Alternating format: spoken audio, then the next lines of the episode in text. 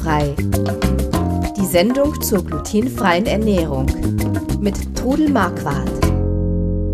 Hallo, wir sind wieder da mit einer neuen Folge von Glutenfrei, dem Podcast rund um die glutenfreie Ernährung. Äh, ich bin's, der Chris Marquardt und natürlich habe ich die Fachfrau wieder bei mir, meine Mutter, die Trudel Marquardt. Hallo. Halli, hallo.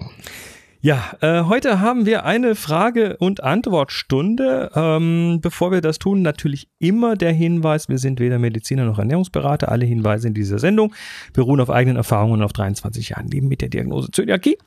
Die Claudia hat geschrieben und die Claudia hat uns äh, auf der glutenfreien Podcast-Webseite, ne, da wo äh, auf glutenfrei-kochen.de, wo der Podcast ist, gibt es den großen Knopf Frag Trudel und da hat sie reingeschrieben, aber nicht nur eine Frage, sondern eins, zwei, drei, vier, fünf Fragen. Das heißt, wir machen heute eine Claudia-Sondersendung. Ist das nicht ja, toll?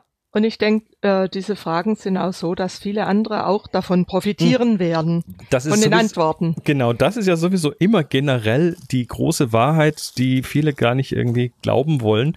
Wenn ihr eine Frage stellt, die selbst, selbst wenn ihr die Frage für total blöd und banal haltet und vielleicht euch gar nicht traut, weil ihr denkt, oh, da denken alle, ich bin doof, ähm, ich kenne das aus so vielen Situationen, dass, äh, dass jemand in einem Raum eine Frage stellt und fünf andere Gesichter plötzlich sehr dankbar aussehen, weil die, weil die sich nicht getraut haben zu fragen. Also, traut euch zu fragen, ihr, ihr werdet quasi zur Heldin und zum Helden für die, die sich nicht getraut haben zu fragen. Und die Claudia hat ganz tolle Fragen gestellt.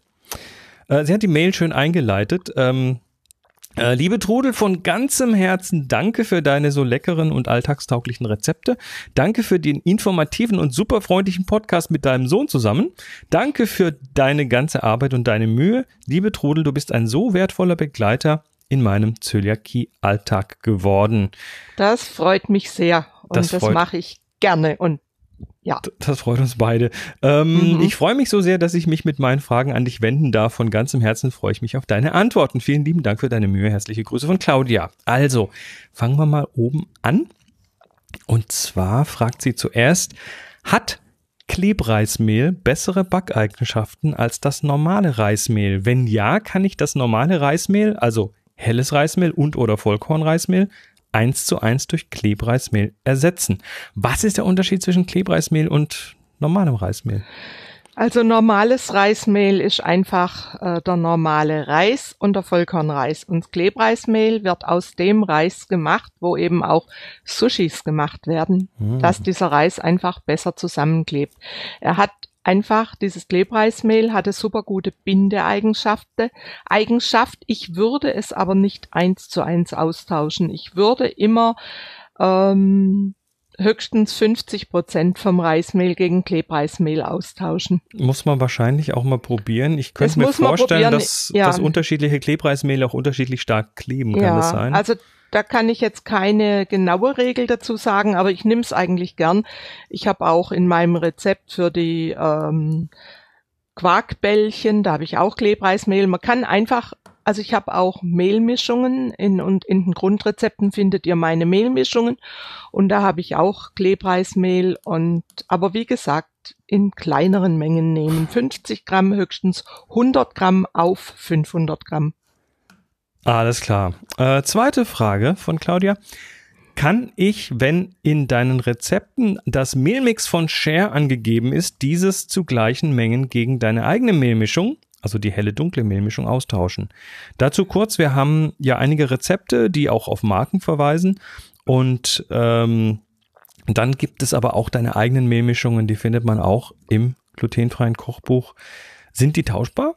Kann man generell so ein Markenmehl gegen was ja, selbstgemischtes sind, tauschen? Die sind bedingt tauschbar. Ich habe also einige, die meine Mehlmischungen nehmen. Ähm, es müssen halt die Bindemittel drin sein, aber das gebe ich ja in den Mehlmischungen auch an. Genau. Natürlich haben die Fertigmehle haben noch andere Stoffe drin, äh, die ich halt nicht verwende und deshalb wird das Ergebnis immer etwas anders. Aber Ihr könnt die schon nehmen, die Mehle. Ich habe zum Beispiel auch eine Mehlmischung unter den Grundrezepten völlig ohne Maismehl und habe dafür dann Kochbananenmehl genommen. Das ist halt ein bisschen dunkler dann, aber also ich habe kürzlich Brötchen draus gebacken, die waren wunderbar. Hm. Da müsst ihr einfach auch probieren, ob euch das Mehl dann so behagt. Also bisher heißt der Titel der Sendung Probieren geht über Studieren. Ja, sowieso. Ähm, speziell beim Backen. Ich, äh, ich habe aus unserer eigenen nicht glutenfreien Backvergangenheit, Moni und ich haben ja viel gebacken, ähm, noch eines gelernt. Also diese Mehlmischungen, die man kauft, äh, funktionieren, ganz klar. Funktionieren also, aber unter, unter anderem funktionieren sie deshalb, weil da eben auch so, so Enzyme und solche Sachen mit drin sind, die wir so, und, und die wir nicht zur Verfügung haben normalerweise. Ja. Aber man kann ganz viel von diesen Backeigenschaften, die man durch diese Rezepte, äh, durch diese äh, Industriemehle bekommt, kann man äh, ganz gut ausgleichen, indem man zum Beispiel mit langer Teigführung arbeitet. Genau, das mit Levito Madre, mit, mit, ja. mit Biga, mit, mit, äh, Polish. mit Polish. Also die ganzen Sachen, die wir hier schon besprochen haben, das dauert dann ein bisschen länger, ist dann nicht mehr ganz so bequem, aber man kriegt diese Backeigenschaften dann doch wieder hin. Man muss das halt aber auch probieren und für sich selber, ja, dann einfach einplanen, dass man das Brot am Tag vorher den Teig ansetzt, den Kühlschrank tut, über Nacht im Kühlschrank lässt und dann am nächsten Tag backt zum Beispiel. Also für Neubetroffene ist einfacher, eine Fertigmehlmischung ja, zu nehmen. Aber da gibt's die ja auch, da damit die man verschiedensten. eben genau, das ist halt eine Convenience-Geschichte und ja. man bezahlt dann quasi die, die, die die Convenience äh, muss man abwägen gegen die Zeit, die man reinsteckt. Aber auch da gibt's Mehlmischungen, die ohne großartig Chemie sind, die sich gut ja, verarbeiten klar. lassen. Also ich habe jetzt letztens eins geschenkt gekriegt und äh, ist jetzt vielleicht ein bisschen Werbung, aber ich möchte es euch trotzdem sagen. Und zwar hat die Tanja Gruber hat eine Mehlmischung rausgebracht, die also ohne Chemie ist. Da ist halt ein Reissauerteig drin und eben die verschiedenen Mehle und da kann man einen Teig einfach zusammen mixen und Brötchen draus formen und ohne gehen mhm. lassen in den Ofen tun. Und es gibt hervorragende Brötchen. Also das, wenn man sich noch nicht selbst traut, die Mehle selbst zu mischen, ist das schon mal eine Hilfe. Mhm. Gut. Und eben ohne Maismehl. Das ist eben das Kriterium. Viele vertragen einfach das Maismehl nicht und Soja nicht. Und sind dann naja, auf hier, der Suche. Hier geht's ja erstmal nur um die Backeigenschaften. Ja, ja, klar. Aber sie fragt ja eben eigene Mehlmischung. Genau. Ausprobieren, mhm. Claudia. Also, und ich freue mich auch, wenn du mir dann mal Rückmeldung gibst, was du draus machst. Also, es funktioniert. Jo. Dritte Frage von Claudia. Ich habe einen Lievito Madre ohne Mehlmischung, sondern nur mit Reis und Sorghummehl, auch ohne Joghurt hergestellt.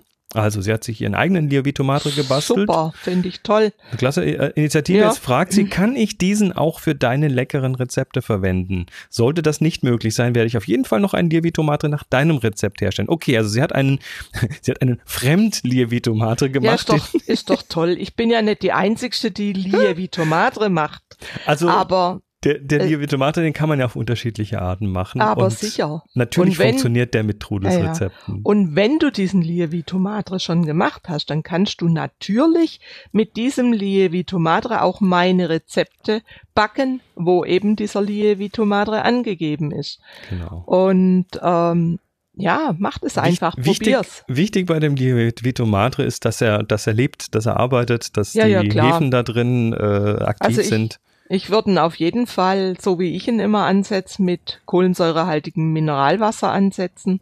Dann arbeitet er besser. Und, Aber ja, wenn du eine andere Variante davon hast, dann benutzt die auf jeden Fall. Auf jeden Fall. Mach keine Experimente, wenn dir diese Sachen gut bekommen. Ja. Dann ist das ganz prima. So, noch zwei Fragen von Claudia. Die vierte Frage. Backen mit Backpulver. Immer wieder lese ich, dass Backpulver erst zum gekneteten Teig gegeben werden soll, wenn dieser nur noch circa eine Minute fertig geknetet werden muss. Schadet es dem Backpulver, wenn dieses schon zu Beginn des Knetvorgangs im Teig ist? Es lässt sich so, finde ich, einfach besser unter alle trockenen Zutaten mischen. Also zu deiner Beruhigung, Claudia. Ich gebe das Backpulver auch unters Mehl und verarbeite es. Backpulver sollte man halt nicht zum Beispiel über Nacht stehen lassen. Das sollte dann in absehbarer Zeit, sollte der Teig gebacken werden, also keine Stunden stehen lassen. Dann verliert das seine Triebfähigkeit. Mhm. Aber äh, du kannst es ruhig mit unter, unter das Mehl mischen und den Teig kneten. Also Backpulver ist ja, ähm, also im Gegensatz zur Hefe, die Hefe besteht aus, äh, aus Hefezellen, aus Lebewesen, die äh, Gas produzieren, wenn sie Zucker fressen und äh, deshalb treibt die Hefe dann auch Luft in den Teig.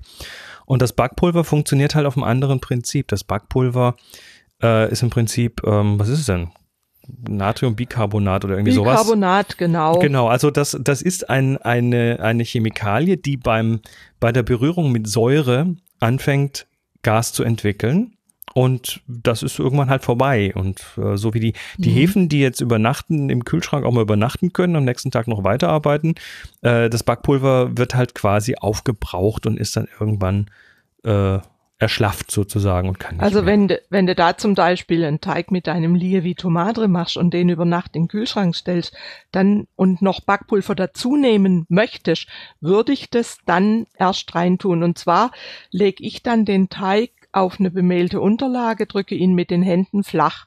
Und dann könntest du das mit das Mehl, mit dem Mehl, was du bestäubst, könntest du mit Backpulver mischen. Mhm. Und ich empfehle dir, nimm Weinstein-Backpulver. Das ist eigentlich ein Backpulver, was super gute Triebfähigkeit hat, was natürlich ist, was nicht chemisch ist. Das ist reiner Weinstein und hat auch nicht diesen äh, Backpulvergeschmack, den manche bemängeln.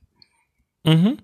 Also äh, Weinstein-Backpulver ist übrigens äh, auch, also das Weinstein-Backpulver ist das ist ein Triebmittel und das hat auch ein Säurungsmittel mit drin. Also deshalb mhm. funktioniert das, weil es eben sich selbst säuert. Ähm, wie gesagt, Backpulver eher später rein, Hefe kann man ruhig auch früher reintun. So. Nee, Back, äh, Backpulver kannst du gleich in Teig tun, bei Rührteigen zum Beispiel. Ja, aber nicht, nicht wenn man den über Nacht, äh, nicht, nicht wenn man den über Nacht Genau, führt. das ist Kriterium, ja. Genau, also langgeführte Teige äh, mhm. funktionieren mit Backpulver erst nur dann, wenn man das Backpulver später dazu gibt. Ansonsten, wenn das sich jetzt um zehn Minuten, Viertelstunde, halbe Stunde dreht, dann kann man es auch vorne rein tun. Und die letzte Frage von Claudia. Kann ich anstatt Sorghummehl auch einfach Goldhirsemehl nehmen? Ja, Claudia, das kannst du machen. Du kannst also, wenn ich zum Beispiel Teff habe, kannst du auch Buchweizen nehmen oder Kastanienmehl. Sie haben alle eine leicht unterschiedliche ähm, Backeigenschaft. Ich würde dir dann einfach empfehlen, taste dich mit der Flüssigkeit ans Endergebnis, weil alle glutenfreien Mehle unterschiedlich Flüssigkeit aufnehmen. Aber du kannst also ohne Probleme Goldhirsemehl nehmen. Und wenn du sagst, taste dich ans Endergebnis, was meinst du damit genau? Also wenn wenn du jetzt zum Beispiel einen Hefeteig machst, der muss ja erstmal noch klebrig sein und dann äh, braucht er Zeit zum Nachquellen. Und wenn jetzt zum Beispiel das Goldhirsemehl mehr Flüssigkeit aufsagt, aufsaugt, ich kann es jetzt gerade nicht auswendig sagen, wie das reagiert, dann muss einfach noch ein bisschen Flüssigkeit dran tun dass aber, der aber Teig. auch ein bisschen warten, weil der Teig einfach ja, noch ein bisschen Zeit braucht. Ne? Genau so. Einfach ein bisschen Geduld haben beim Backen. Sehr schön. Also, Claudia, dann weißt du jetzt Bescheid. Und äh, wir hoffen, wir haben deine fünf Fragen zur Zufriedenheit beantwortet. Solltet ihr da draußen jetzt auch noch Fragen haben, wie gesagt, es gibt keine doofen Fragen, es gibt nur doofe Antworten. Die kommen dann von uns. Und ja. äh, werft uns diese Fragen einfach über den Zaun. Dazu geht ihr auf glutenfrei-kochen.de aufs Kochbuch und drückt auf Frag Trudel auf den großen grünen Knopf. Da werft ihr eure Fragen rein und dann sammeln wir die hier und beantworten sie auch. Und wir freuen uns auf darauf von euch zu hören. So, das war's für diese Woche. Wir sind nächste Woche, äh, übernächste Woche wieder da Jawohl. mit einer weiteren Folge vom Podcast. Bis dann, macht's gut und macht's tschüss. Macht's gut, tschüss.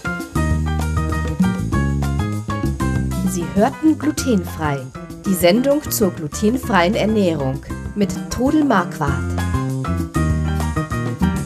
Über 900 glutenfreie Rezepte und weitere Informationen auf www.glutenfrei-kochen.de.